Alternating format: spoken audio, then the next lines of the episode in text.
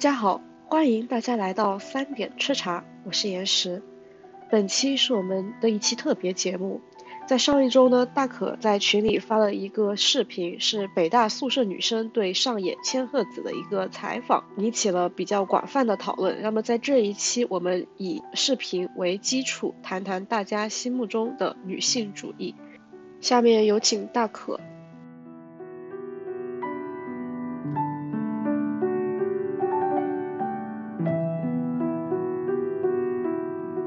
我我为什么觉得他一开始的时候，我因为我之前就有关注全西西，就是这个 UP 主，因为他其实客观的说啊，因为他这是他新开的一个片，就是在那之前，他其实是采访了一些你像那个呃，就是猎头啊，或者是一些就是很就是大家不容易去关注的一些职业，你像猎头这个东西，大家都知道生活当中有，但是。你好像没有听说过身边的人说，我找到一份 工作是做猎头这种，反正我身边是没有，也没怎么听过。所以他会去邀请一些就是这种高，就是高层一点的，就是或者是创业的这种比较大家不容易注视到的这种高，嗯，就是这种这种高级的人员过来去给你详细的去分析一下所谓的这个行业变化，或者是他们是怎么运转的。所以我当时就听了他，或者是看了他好几个。那个视频，但是，所以我当时我可能跟网上说，就是大家就是还上来就觉得太不舒服。我当时还报，因为上野千鹤子，我们在之前讲过那个厌女的那个那一个时候，我不是推荐过上野千鹤子这个作家和他的一些书嘛，所以后续我就把他给看了。嗯，就就是这两拨人，其实我都是有一丢丢的理解的，你就知道我那个期待值拉的有多满。然后，对我就，然后我就去看了，看了以后，就是我一开始的时候我还没有觉得不对劲，就是他们说什么着装啊，就是就好像是大学室友在聊天那种，就穿穿那个睡衣嘛，因为千鹤子打扮的就很，我是不是应该叫千鹤子老师 打扮的就很就很，嗯，就一看就是那种对谈的那种，就比较正式，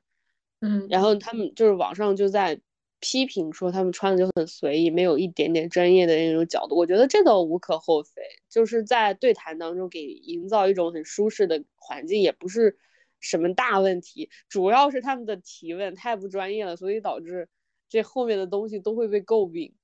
然后哦，我我插一嘴，我刚刚又重新去找那个链接，因为他有些提问我已经不记得了，我只记得我看完了那种无语的感觉。但是他那个视频已经下架。嗯。对，已经删了。对，因为因为是什么呢？就是他为什么会引发那么不舒服呢？是因为你对着一个完全的女性主义者，然后谈论的全部都是一些非常偏娇妻文学的东西。他在最开始的时候就就最开始说，嗯，那个他的这个对谈的时候，他就上来就问那个上野千鹤子，他说你。不结婚是因为受过男性的伤害吗？我当时就已经我都震惊了，这一句出来我真的震惊了。我说这句话就给我一种，你真的有把他的书全部看完的，就是也不用全部，就是你真的了解这个女性她做的事情和她的一些主张吗？因为你如果了解，你包括就是我们之前我们所对谈的那个内容嘛，就是我们聊厌女啊，聊那些，但凡是稍微了解一点，你不会去问他这个类型嗯类型的问题。然后就是上野老师就直接回了一句说：“我其实是对婚姻不感兴趣。”我觉得就这两句话就已经在思想上 完全碾压了。就是你跟我讨论的说是哦，你是不是被别人伤害或者怎么样？就是所有的原因都归结归结于别人。然后上野老师是强调说这是我个人的意愿。我觉得这个其实这两句话就特别能凸显说上野老师他所强调的所谓的女性主义，就是。在我看来，女性主义它其实追求的是一种自由，思想上的独立，追求的是一种就是完全追求，就是追求于内心的那种本性的那种放松，或者是你想干什么，你作为一个女性，甚至你都不用去强调自己的性别，就是你这个人你要做什么。但是不知道为什么，整场对谈到后来就变成了结婚和不结婚 这两个。就是这两个东西的一个对抗了。其实，所以我说他们根本就不知道，就是或者是他根本就没有深刻的去理解尚野老师他在强调女性主义，他并没有去特别的痛斥说结了婚的人就没有自由，没有女性的主义，没有这种呃独立的这种思考。不结婚的人，他就是完全自由的，或者是怎么怎么样。这两个东西在他的观点里面其实没有没有冲突的。所以你说你上来以后，你就把这个情境去带入进去，在我看来，就是你你不了解他在说什么，你上来是带着自己的一个思路，你根本就没有了解这个含义是什么，或者他主张是什么，你再去问他问题，就感觉怪怪的。对。而且我印象特别深，他问了一个就是目前甚至大部分网友都不会这么问的问题，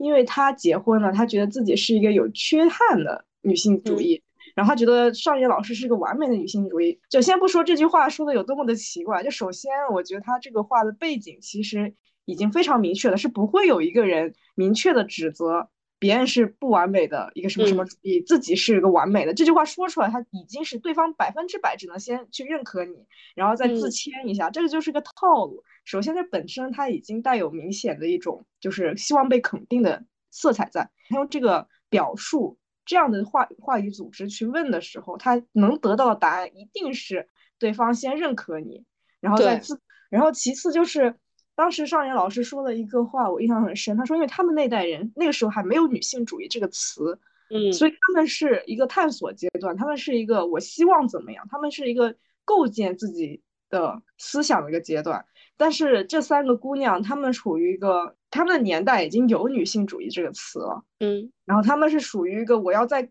标榜。自己是否是女性主义，或者是把自己的那些身上的自身条件跟所谓的女性主义这个标签去做一一的对应，有这么一个过程。所以这个时候，这个年代的女性主义，它自然就带有了一定的标签性。对，他就会发现自己是，哎，我我是八十趴，我不到一百，我没有完全的符合，才会说自己是个不完美。对，当你把女性主义变成了一种模式化的。一种很 很就是教科书式的一个要求的时候，它自然就已经脱离掉女性主义的本质上的内涵了。这是我个人的理解。对，这个其实跟我刚刚强调的，就是所以我说他们根本就没有懂上野老师在说什么。就是上野老师他一直强调的说，女性主义它其实是一种思想的自由。他为什么就是到后来，就是他强调的是这种自由性，但是他为什么就是那个？UP 主呢，他其实一直在强调的是非常明确的这种规则，这种所谓的就是啊选择性或者是规则性，或者是就是非常对应的那种关系。但其实这个东西为什么是相悖呢？就是一个是在强调说我们要自由，我们要思想上的独立，或者是我们要怎么样，其实是一种开放性的，这种东西其实是冲突的。就侧方侧侧面去体会，你就是不懂。你就是没有 明白我在说什么，这个东西就其实就可以明确的就是说，就是你不懂，而并不是说你的理解不同啊什么之类的。就是我作为上野千鹤子老师，我作为一个女性主义家是吧？我提出来的这个观点，你根本就没有理解我。我们写一篇论文是吧？你都读我这篇论文，你没理解我输出的这个观点，然后你非要就是过来以后拿一堆框架来跟我这个观点上去套。你肯定会有问题的，然后你说你是不完美的，我觉得这个东西就是会让别人觉得，嗯，怎么不对劲啊？我其实特别觉得他们在上来以后，就是最大的问题，其实就是准准备工作做的不够，就是他们自己的思考啊，或者是他们自己，就像我们刚刚说到的，就是他们自己提问的东西不是特别专业的，因为，嗯，婚姻这个东西，就是单野老师也解释过了，说。嗯，就是他不是问了说这个 UP 主他们那个三个朋友都是已婚人士嘛，他就说了，就是他发现这个，就是为什么女性主义，其实我刚刚也说了，他为什么他其实跟这个已婚未婚没关系，但为什么就最最后整个对谈就已经变成了一种好像是已婚跟未婚之间的一种 battle 的那种，但其实是因为就是上海老师的那个解释，上海老师说。就是因为他发现，就是在当下这个社会，婚姻对于女性的要求和伤害其实是要大过于男性的。在这种规则下，女性女性要做出来的牺牲是非常多的。所以他发现了有这个规则和这个体制以后，他选择不进入到这个体制。对我看了他之前对这一段的解释，深有感触。对，就是我可以选择，就是这个其实是迎合他的。所以我说他真的人间清醒着，他这个其实是符合他最开始开篇说到的那句，他说我对婚姻不感兴趣，因为你在做选择的时候，是吧？特别是像我们。中国女女女性到了三十上下的时候，就特别被强烈的要求结婚跟不结婚，好像是你过了三十那个钟不响的话，你不结婚，你这辈子都结不了婚那种感觉。就不知道我我不知道为什么会有一个数数据就卡在那边，就好像你到了这个点儿，你不结婚，你你啪你就完了。所有人都默认这个规则。当你发现这个规则不好的时候，我作为一个独立女性，我作为一个很优秀的女性，我是完全可以。就是覆盖自己的生活，我可以让自己过很好，我就有选择权。我不选择这个让我觉得很不舒适的这种社会规则呢，所以这才是一种他特别强调的这种女性主义。但是你反观，所以我说那个 UP 主真的是在用行动去给那个商业老师提供案例。你反观他自己的一些观点，你会发现他对于婚姻的一个认知其实挺可怕的，就是他觉得。它是不完美的女性主义，就是因为第一个就是像我们刚刚讲到，他那种对应关系，他觉得他没有完全对应上，所以他那如果按这种标准的话，那大家基本上没有完，你上来老师都不一定是完全的一个女性主义，对吧？因为所以我才说，我觉得他问这个问题的前提就是希望得到认可，对，就是觉得要不然他不会用大家都一样的，他不会用完美和不完美这个措辞，因为他把对方对谈的嘉宾抬得很高的时候，那个嘉宾必须要认可他。这是必然的，对，就就是就是给我的感觉，还有就是他自己对婚姻的观点，其实我觉得，为什么说他这个东西就导致他的不专业呢？就是因为我们都知道采采访对谈，有的时候那个采访者是要带入到一些，不是说呃，就是啊，必须是高学历的学者提到的问题很客观或者是很专业，然后这种东西才是专业的。其实有些普罗大众，就是像我们这种普通人。的一些小烦恼，它其实也是可以被提问的，也是可以去拿来说啊，我婚姻出出现了什么问题，然后我怎么去解决，它也是可以。但是这个东西就是看你对谈的人是谁，对谈的是一个情感专家，你说啊，我们发生什么事儿，我跟我老公怎么样，我我我跟我婆婆怎么样，我觉得是完全没有问题的。但是你今天上升到一个人类学，甚至是哲学，或者是一个就是非常高阶层的一个。对谈的时候，其实你如果是用生活当中的琐碎的这种事情去跟他聊的话，其实他是没有办法去很细碎的去回答你的。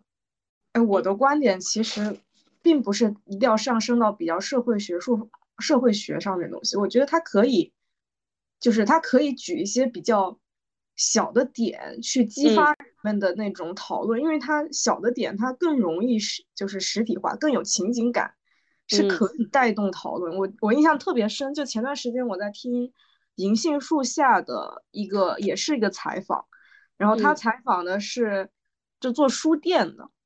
一个嘉宾，然后。他的那个谈话的效果就非常好，因为他们可能谈着谈的就放开来了，他的问题也不会特别的高深，然后但是他谈的就是比较接地气的时候，会带出很多不一样的，然后就很生动。比如说他们最后讲讲讲到了，就是那个人发生在书店里的一些遇到的一些小事，就已经跟他们为什么开书店、怎么开书店这样的一个宏观的大的主题已经没有关系了。但那个东西其实更感动人。因为他从那个事情背后折射出来的是书店的一个社会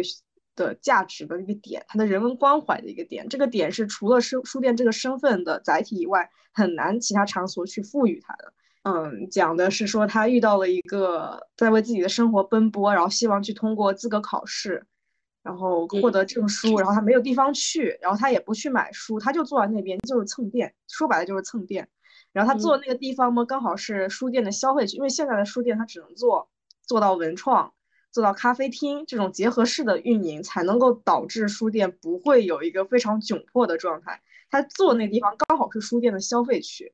然后所以本来那个店员是想赶那个人走的，然后那个那个人就他也知道自己坐在那边是有一点打扰了人家营业，然后最后那个店长就让他坐在那边了，然后结果那个书店的人就去书店那个客人，你其实也不能叫客人，就那个那个人他后来知道自己妨碍了书店的运营，他有段时间就不来书店了，后来又回来了呢，他就是偶尔的时候，比如说等到快休息的时候，他会帮忙帮店里的人把桌椅摆一摆，因为他确实没有能力去消费。然后最后可能是他考完了或者怎么样，谁也不知道具体中间发生了什么。反正最后的时候，他真的到那个书店买了一本书，可能是一个打折的书或怎么样。但那一刻就是带出来的那种，嗯，你作为一个书店的运营者和经营者，然后书店这种场所它具有的人文的社会关怀的属性和它的一个社会的意义，其实不是一个，比如说你开个咖啡厅，或者是开一个其他的场所，或者。其他的社会功能的场所能够赋予的，然后，但其实你之所以那个人能够谈到这个小故事，也是因为他们在对谈的时候讲的比较自然，讲了很多小的点，然后自然而然带出来了。回到那个我们刚刚说的 UP 主，他一方面是确实是就没有做好充足的准备，所以他的问题的指向性和他的那个方向出现了偏差。还有一点，我觉得就是因为问的太宏观了，他自己都没有把自己真实的一些。生活的经历和想法，然后进行一个就是对等的讨论的状态，导致他们的对谈那个老师他没有办法跟你讲的特别的细、特别的深入、特别的能讲一些自己的一些自日常的经历和感触。我觉得是这样。其实对谈最最精华的点，我觉得反而是那种就是自就谈谈谈到两个人都觉得尽兴的时候带出来的一些点，然后特别能感动人。就是因为 就是就是其实这个。这是所谓的专业度嘛？你不管说是你你把它带入到一种场景当中，或者是你像一静的采访是吧，就很尖锐那种。你作为采访者，其实是最主要的功能性，你要把作者内心的那个思想世界去挖出来，你去要带出来，一点一点的，你想把他说的东西一点一点的带出来。然后你所谓的这个提问，或者是你所谓的这个思考，其实也的它的作用性，其实也是去引导他的，对吧？就是你可以不把自己作为一个专业的，就是不不不去提问很专业的那种问题，你把自己作为一个就是像，所以一开始我在听那个的时候，他提到那些东西，我都觉得，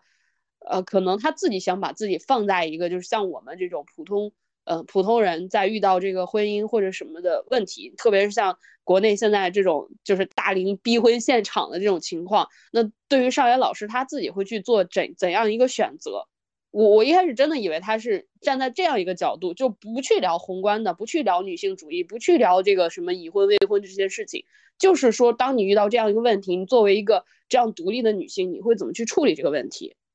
嗯，但是他的他的这个，他跟这个。嗯，你刚刚提到那种，就是我以小点去见证这个整个你你的这个东西，它其实是一种实践性，在我看来，就是它是可以相互证明的。就是你是一个嗯有那么多理论的一个人，然后你看着落实到实际生活当中，我们可以有这么多。其实这种真实，其实是更容易打动人的，更能把大家就是更多的人去带入到他的观点或者带入到他的世界当中的。但是他没有，他是他他是一个。很奇怪的点，他就是把自己的生活 挖出来了。我也不知道为什么，我不知道他为 他的准备工作就是把自己的生活挖出来了。我觉得这个东西其实非常的不好，因为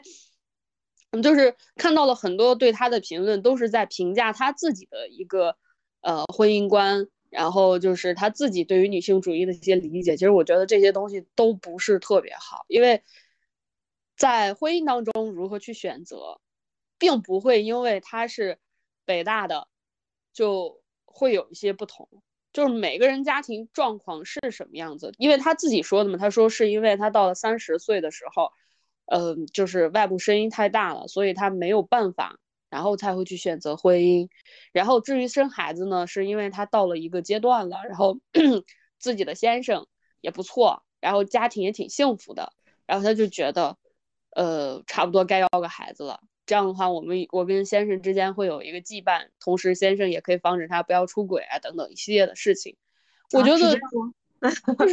就是就是有类似的一些声音。我觉得这些其实选择对于不能因为说他今天去访谈了一个这样的一个，呃，就是嗯女性主义者，然后或者是什么样子，就去否定他自己做的人生的选择。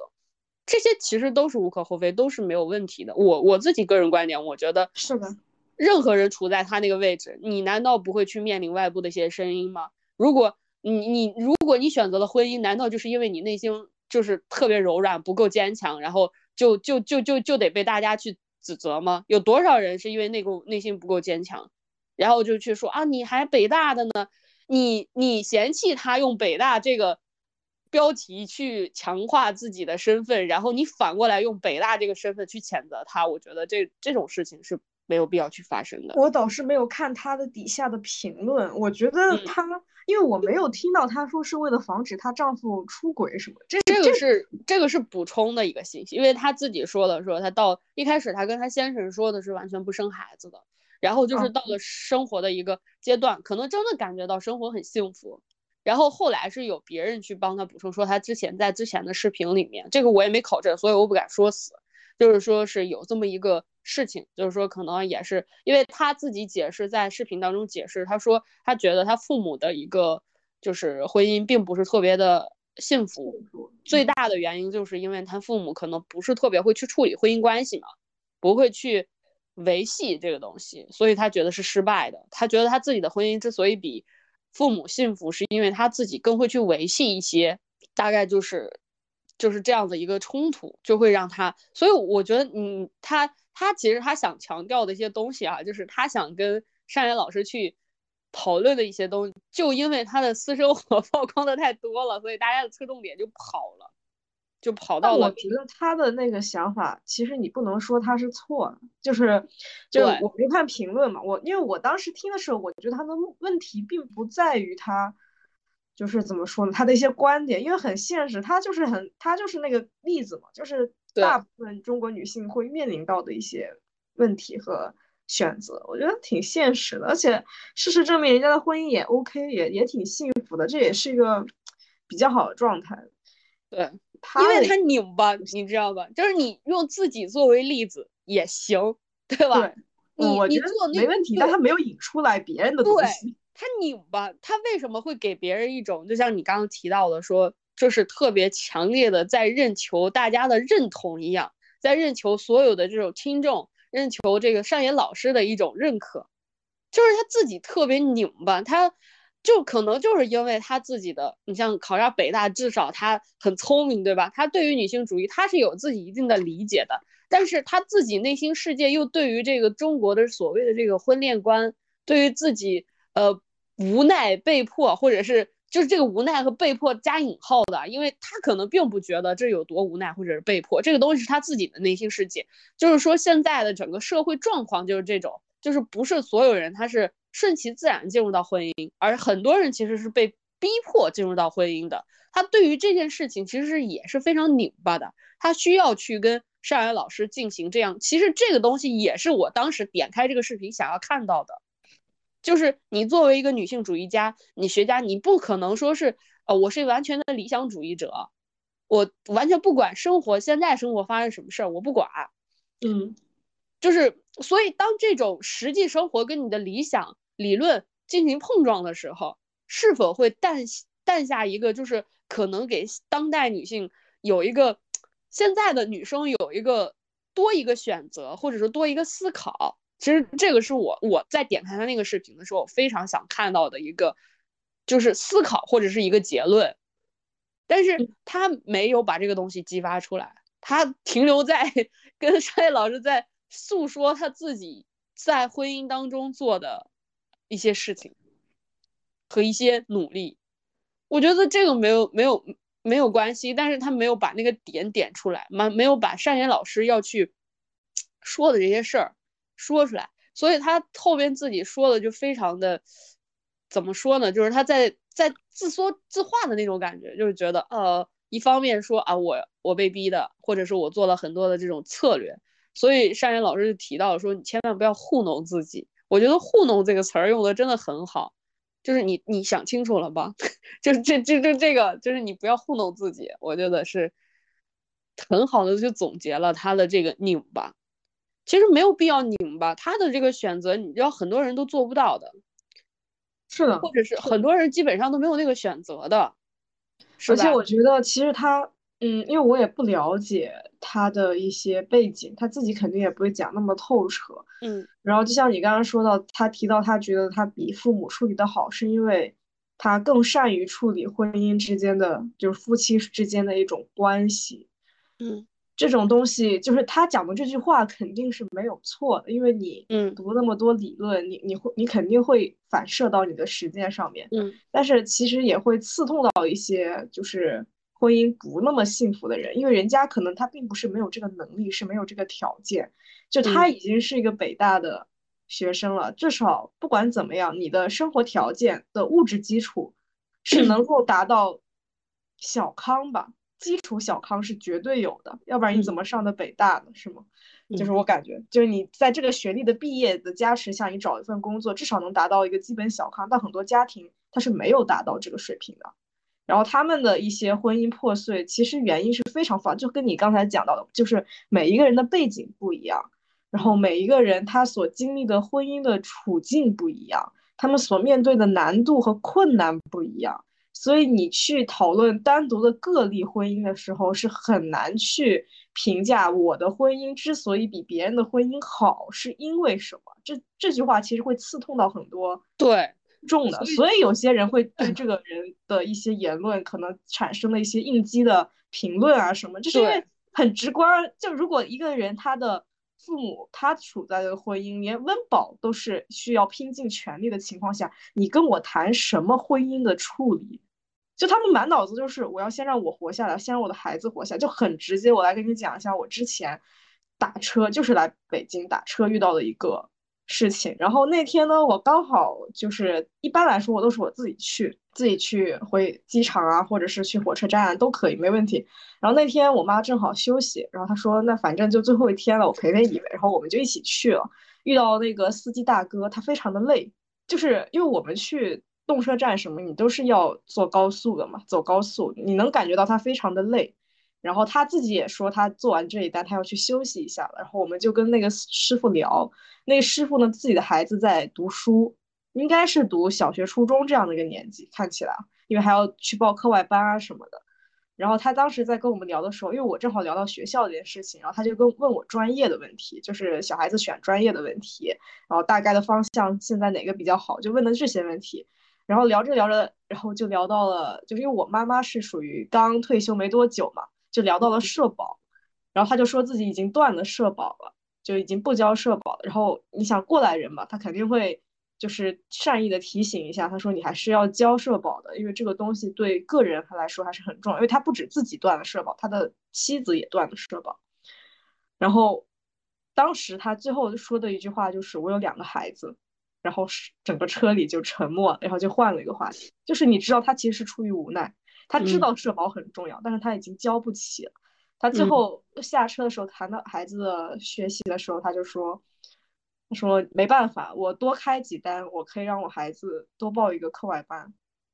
而且不能不报，因为全全部整个班级都报。然后你看着自己孩子的时候，你不舍得让他不上，所以他最后选择断了社保。”很多人当他站在自己立场上，他觉得一件理所当然的事情是别人需要付出很大代价的。在取舍的时候，你不能说别人的做法和他的能力就是弱的，这样的话就会 刺痛到很多很困难的人，刺痛到很多在挣扎的人。对我就说两个，第一个，我其实是，我其实是觉得我我有一部分，我是一部分认可他说的话，因为其实我们自己看来，我们现在。提倡的所谓的沟通，你包括这种对谈的形式，其实，在父母上一辈他是没有的。那个时候，谁去提倡说婚姻出了问题是需要沟通的？是也是随着发展，有一些啊，大家慢慢的发现可以沟通的，对吧？你你如果是再加入到时间轴的话，你加入时代的这种更迭，你说你用现在的这种状况去对比，说你父母是因为。他们没有，我觉得这种东西是不公平的，因为确实上一辈父母很多家庭都是一种暴力交往，就是父母之间是不存在沟通，但是他们磕磕绊绊也是下来的，基本上都是因为生活的磨合和那个什么，慢慢形成的一种默契，就大家有一个既定的规则放在那边，有一个既定的底线放那边，大家都不去触碰。你如果他们的处理方式不见得比我们不智慧，就是我现在回观父母他们的相处方式，看起来可能就简单粗暴，但其实里面也是有智慧的，要不然就早散了。真的，就是就就像你现在的再去看你小时候看的什么那种霸总的那种电视剧，你会觉得很羞耻，但是在那个时候你就是觉得是好看的，所以在那个年代那种所谓的暴力。暴力交往，其实你看上去哇，真的是为什么嗯发火、吵架、摔盘子，但其实他们也磕磕绊绊，到老了以后还是这个样子，是吧？他们也互相包容，互相这样子一路走过来。虽然说是你的生活一地鸡毛，然后是在互相控诉，但是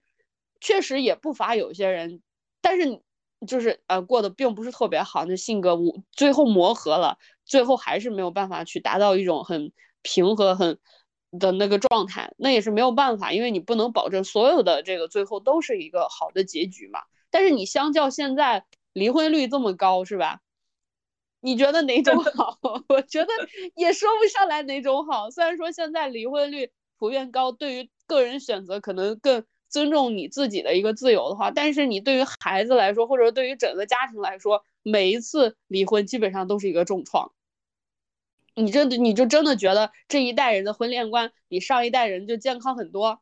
我并不这么，我并不这么认为。我也是，我也是。所以他讲到那句话的时候，让我感觉到有一点不适。我觉得站他的立场上，他是没有错，这句话确实没有错，但会引起一些人的不适。是的，就是首先我想肯定，就是他自己那些选择，就是基于他自己的一些选择，其实，在人生的关卡里面，这其实也是一种女性主义。所以我说，女性主义从一开始就并不强调说你必须是未婚，或者你必须是不结，或者是你结婚了你就不是一个完美的女性主义了，你就是非常的自由。虽然说我碰到我不是自愿的，但是我我。刚好我我这个先生也还不错，是吧？我就选择了结婚。我你看我把我生活过得也非常的幸福美满，我还有这么可爱一孩子，我觉得这也是女性主义。一个独立的女性就是可以让自己的生活变得非常的强大、幸福美满。我觉得这个才是我们所要去推崇的这个所谓的女性主义的一个。它并不是说哦，就是像传统女性那种，就是结了婚之后就是呃每天在家里。嗯，生孩子带娃，然后围着锅台转，围着老公转。他其实想，这种婚姻其实是大家为什么大家所讨厌的，就是这种东西，它其实是会抹灭一个女性的心智的。但是从这个 UP 主，你看见他，他其实是有一种，虽然说会有部分的那种传统的那种很娇妻的那种性质啊，你像就是还有就是如果真的是 出轨啊什么之类这种考量，但是这就是婚姻当中的一些问题。也是上野老师为什么选择不进入到婚姻当中的一些问题，但是这个东西并不是代表他就是纯粹的，他就是不纯粹的女性主义者。你任何人，你你这其实就代表你个人的一种选择，你的内心是不是足够自由？这其实是才是最主要的一个问题。所以他把中心搞错了，他他觉得我选择了婚姻，可能就是我没有那么自由，然后我我就不是一个完美的这个。嗯，女性主义者，但是呢，我的处理方式呢，比我上一辈子的那个，嗯，我父母，至少我父母，因为他也不能说其他人，对吧？说我比我父母处理的好一点，就是这体现了我们这一代人的聪明和我们的这种所谓的沟通。有点，其实在我看来有点傲慢，这句话说。对，就是有点傲慢，所以就是他就是因为他提到这些东西，但是他又没有，因为也没有时间，或者是也没有角度去解释清楚这个思路历程。就会给大家一种非常高傲的姿态，再去再去评价未婚，再去评价上一辈的这种婚恋观，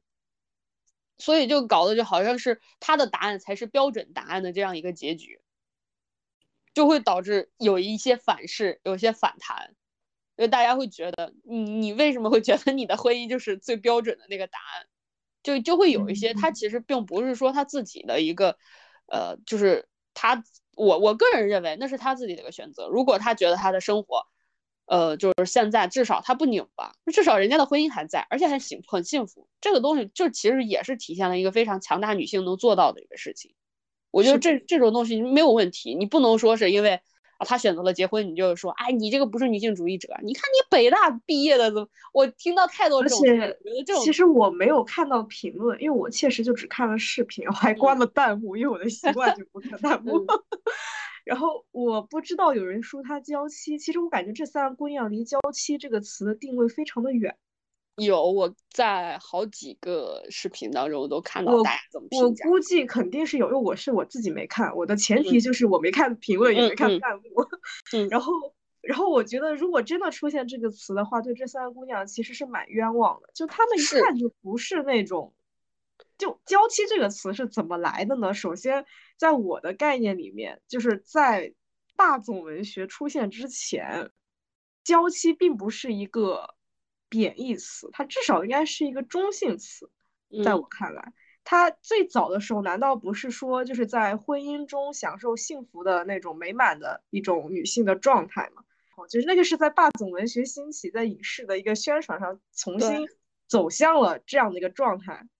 首先，我觉得如果一个人，你先抛开他怎么成为娇妻，他如果能在婚姻里面成为一个比较好的、比较舒服的。妻子的位置，他一定是有自己的智慧的，他一定不会像真的像那些霸总文学里面，真的是因为傻白甜成为了娇妻，这是应该是不可能的。然后其次，我觉得这三个姑娘其实在思想上是相对有自己的主张的，你能看得出来，她跟娇妻这个词也太远，为什么现在人家喜欢给别人打上这种标签？那我有一个这样的问题，就是观众从哪里觉得他们像娇妻？就是因为结婚了吗？就因为婚姻幸福吗？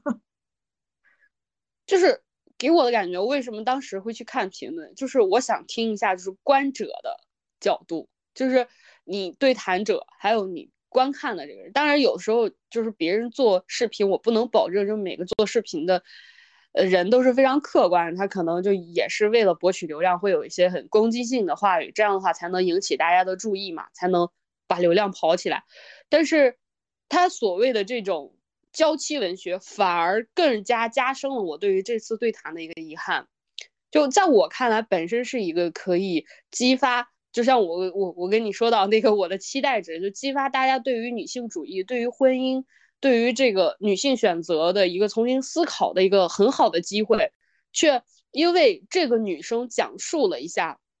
她的这个选择，其实她的这个选择往往是现代的父母。包括女性所期盼的那个标准答案，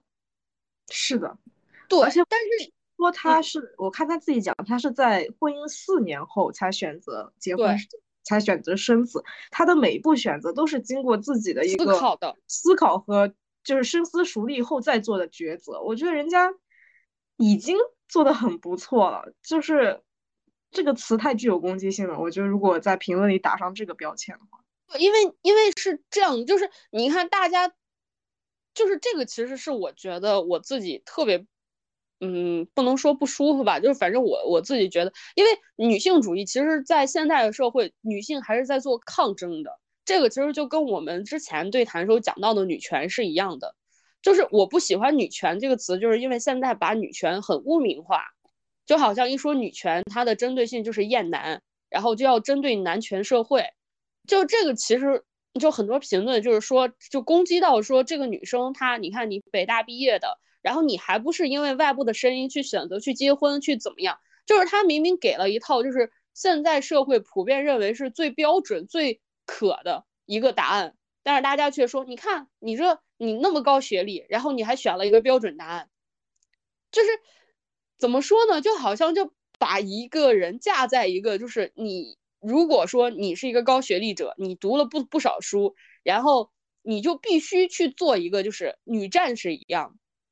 这个其实跟女性主义也是违背的。就是为什么？谁告诉你说我作为一个高学历者，我作为一个高知女性，我对于这个所谓的自由、所谓的人权更加了解之后，我就必须去战斗，我就必须说我我不我跟那个所有人我要去做一个反方向的选择，就是他作为一个。就是因为他有一个独立思考的能力，所以他在面对是否选择婚姻，他一定是经过自己很深的一个思考的，觉得可能婚姻婚姻更适合我一点，所以他去选择了这个婚姻。这种东西为什么会被拿来批判？我不明白。就是为什么会会说啊？你看是因为外部的声音，所以你选择了结婚，然后又因为你跟嗯自己老公的一些想加深一下羁绊，所以生孩子，这种东西不不应该这么做吧？对吧？我觉得很正常。我我觉得他的这个想法，就我听到这些问他的那些描述时候，我觉得没有问题。就是，嗯，在我看来，比如说外部的声音，它就是你生活的一个部分，就是你生活那个环境的一个部分。然后我们做所有的选择都是基于这个大环境，你不能说你要跟环境的一部分去对抗，你肯定是基于整个环境做出一个最佳选择。我觉得他的选择没有问题，这是他的一个选择。对，我觉得其实为什么？呃，就是推崇女性主义，一再强调所谓的自由思想，其实就在这儿，就是面对选择的时候，有不是说勇敢就会去选择我不结婚，我去我去跟这个传统的这个婚恋观去对抗，它就是一种选择。当它变成一种很普通的选择，就像你想选择，就是去我我今天想选择往东走，跟我往西走，就这么平常的一个事情，其实它才能达到一种。自由的状态，当然这是最理想化的状态，你不可能没有外部的声音。就是他选择结已婚，跟他选择不结婚去对抗外部势力，都是值得大家去推崇的。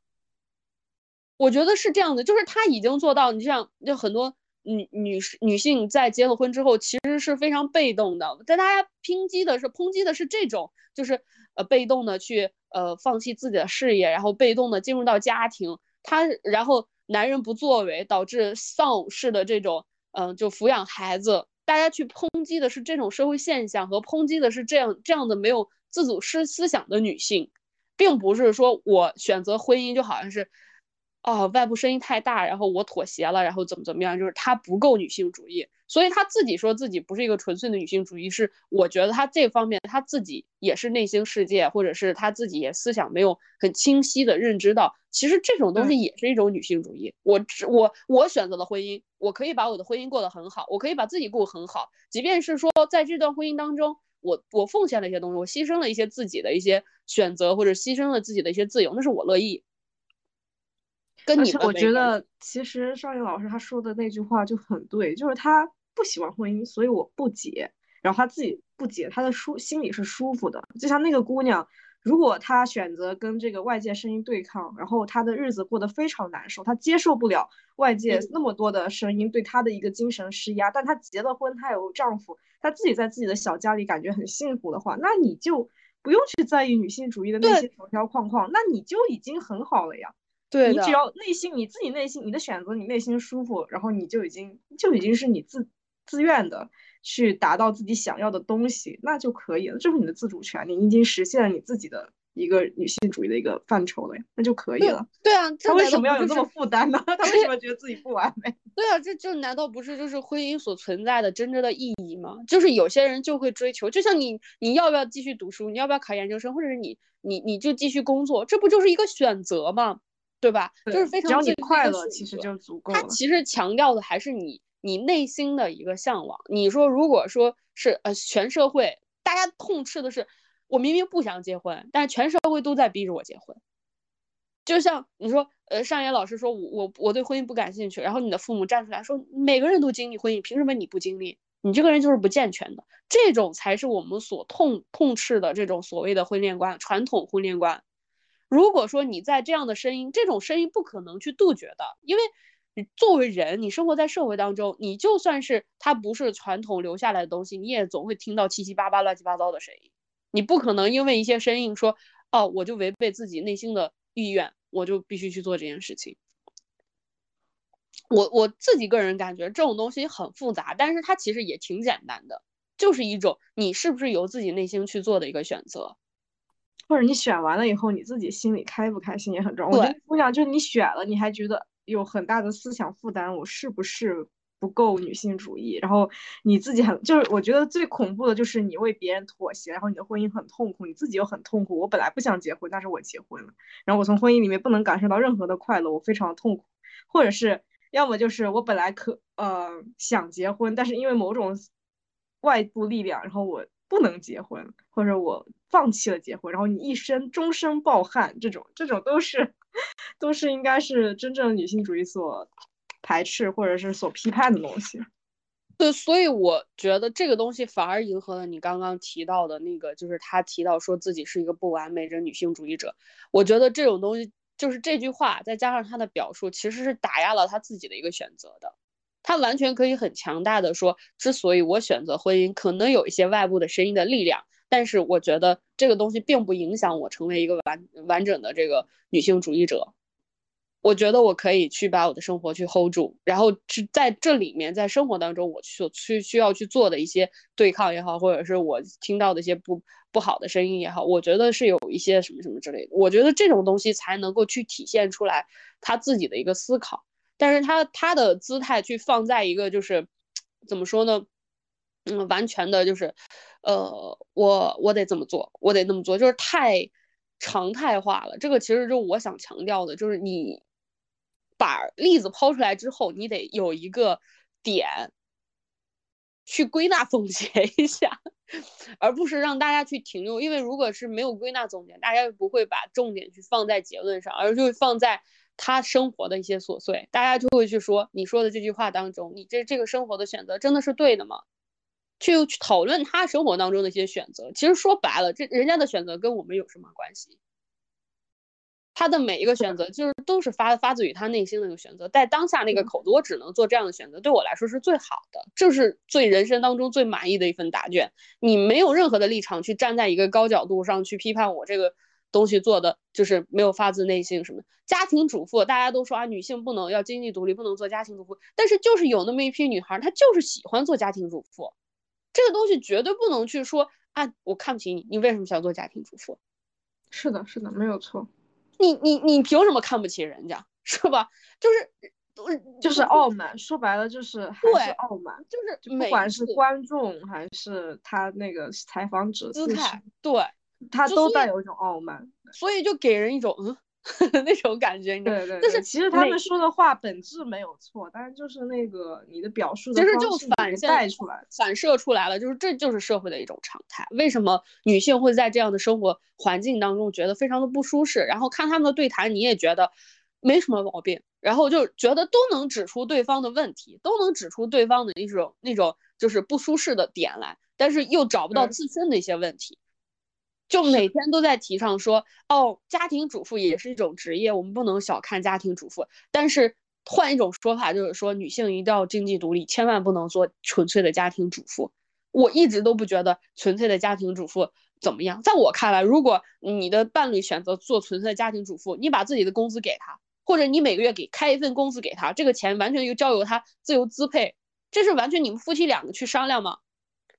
我觉得是这样的，就是目前来说，我们之所以提倡女性不要做家庭主妇，是希望女性有一份独立的经济保障，这样的话能够增强自己抵抗风险的能力。但是我我是认可这个说法，但是我不认可这个态度。就当这个说法主张变成了一种态度的时候，这个事情的性质就变了。然后我边上就是有非常成功的家庭主妇，他们的婚姻、他们的家庭非常的和谐。就就男生男男男性出去工作，然后女性在家里，哦，她的劳动真的是二十四小时的，就是把家里管得井井有条，两个子女都教育的非常出色，因为老公没有教育过子女，几乎没有，一直在外面拼就埋头苦干，然后妻子在家里把孩子把家庭都维系的非常的好，现在也很幸福。老公事业有成，家庭和和谐美满，两个子女也非常的有出息，就是非常的成功。就是我们给别的时候，顶多只是一份建议和自己的一个立场，但这个东西它并不能变成一种你去评判别人的态度。这个我觉得是这个社会非常危险的一个点。就女性主义，它也是这样，它最开始的时候只是一个个体的意见，就是希望有一些女性站出来，希望我们听大家听听我们的声音。女性是有很多选择的，但是当女性主义变成一个标签，变成一个就是你的一种标准，变成了我可以批判你的一种带有非常目的性和态度性的语言的时候，那它这个性质就变了。就是为什么出现了你刚才说那个视频，那个对谈视频会出现这么大社会一点的一个问题？对我我我也是这个观点，我觉得就是变成了一种态度，就是那种就是强调为什么现在女性变得那么累。我我我我就说上一辈的，你像我们的父母是吧？妈妈完全是可以，我做全职家庭主妇的话，我是完全不不用去管外部的事情的，我就单纯的把我这个家顾好就可以了。然后就很多人说，你看他完全顾家，然后到后面就会被抛弃，然后就变成了什么所谓的黄脸婆，然后怎么样？但其实。你真的，你就是说这些话的人，你真的把家庭主妇作为一种职业去看了吗？如果你把这个观点，就像你你的这个态度，你真的把它作为了一个职业去看的话，你完全就是站在一个就是我是可以，就是我应聘这份工作，我是可以跟自己的老公去谈的，我要我要有一部分的自己的经济支配。就跟我在外部工作，它其实是可以减轻一部分女性，就是一部分想当家庭主妇的女性，她的那种劳累度的。就是他既不用，就是说我我明明想做一个家庭主妇，我明明看着自己的小宝贝那么小，然后我想照顾他，但是我还得出去工作，因为我要维持自己又独立，然后同时我还要兼顾家庭。这种态度其实是会把女性逼到一个更加危险的状态的。这就是为什么当代女性不选择婚姻，因为她们更累呀。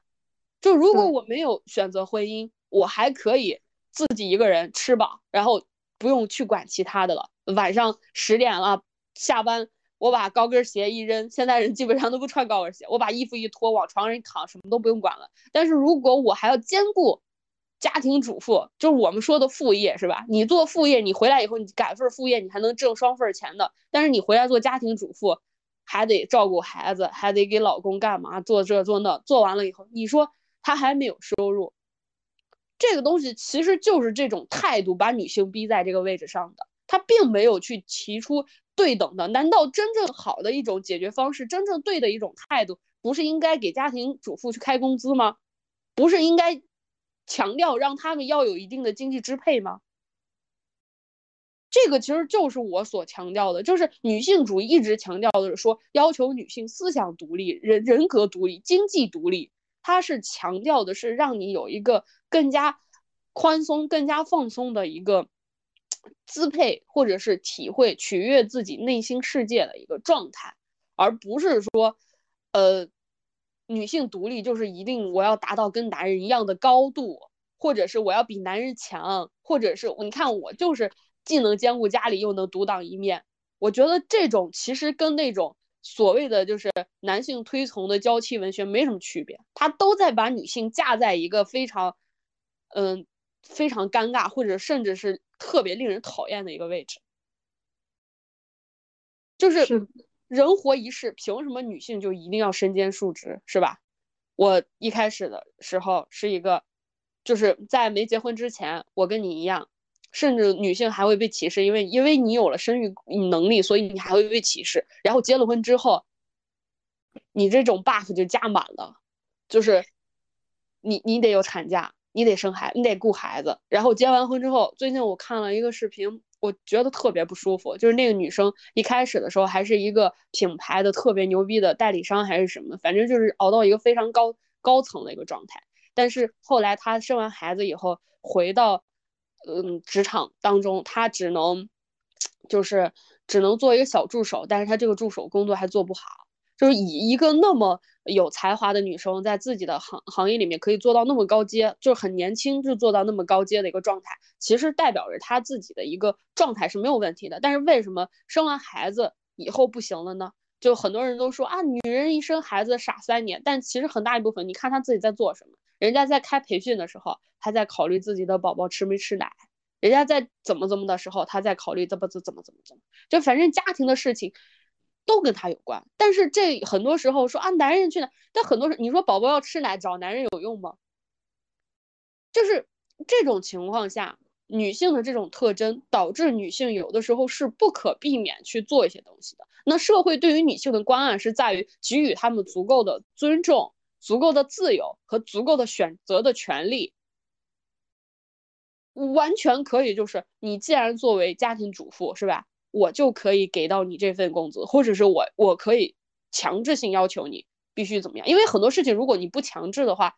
你是没有话语权的。这种东西就是这样子的，就是在我看来，虽然说可能会有些理想，可能会有怎么样，但是在我的观点，我觉得这种才是去帮助女性去解决问题的一些观点。就像之前我们不是强调女性有一这个就是婚假，或者是有一个产就是生育的一个假期嘛？这种表面上看上去是对女性的一种包容，确实也挺好的这种东西，但是也加强了一些公司在选择女性职员的时候的一些阻碍，它就会引发有些女性在被公司选择的时候，公司在质疑你，你是否未婚，你是否要生孩子，生完孩子你是否要生二胎，这些东西我都可以作为理由去不选择你，而这些东西对于男性其实基本上都没有什么。都没有什么影响的，而且已婚的男性反而在职场更受欢迎，因为在一些就是呃招聘的些公司看来说，已婚的男性他背负的压力更大，所以他相对比较稳定，他不会就轻易的去离开公司或者什么。但是已婚的女性完全是另外一个市场，这个其实就是很多这种我我自己称之为伪善的女性主义者帮女性争取权利所导致的一些比较。不太好的就是副作用，但是这种副作用却没有人去修复它，而且还被一些人去推崇为这是一种很强势的女性主义，把一些女性架在一个非常难熬的位置上，苦苦的支撑着，就特别的特别的尴尬。你这这个角度其实是我想我想去。倾诉的，我自己个人认为的，就是一直没有等待解决的一些实际性的问题。那回到这个对谈当中，也是我特别遗憾的，就是他把重点其实完全都牵引到了一种，嗯，去强调谁的选择更加女性主义，去强调谁的这个思想更加的独立。我我一直都觉得，女性的柔软并不代表的她不够强势或者不够独立。女性的温柔其实有的时候也是一种力量。你想想自己的母亲，不是说所有的女性必须站起来顶半边天才叫做独立的强势的女性。温柔的照顾全家的那个女人，她也是非常的强势的，非常的有力量的。这个就跟我我我我不知道。说白了，我觉得我稍微稍微带一下，你说你说，我感觉本身女性主义是在强调一种多元，但他们去强调一种比较，他们去强调一种就是哪个更优解嘛，那就是一种比较。当你比较了以后，你的答案就会逐渐的单一嘛，所以他们的根本的底层逻辑是相斥的，所以才会出现这么大的矛盾。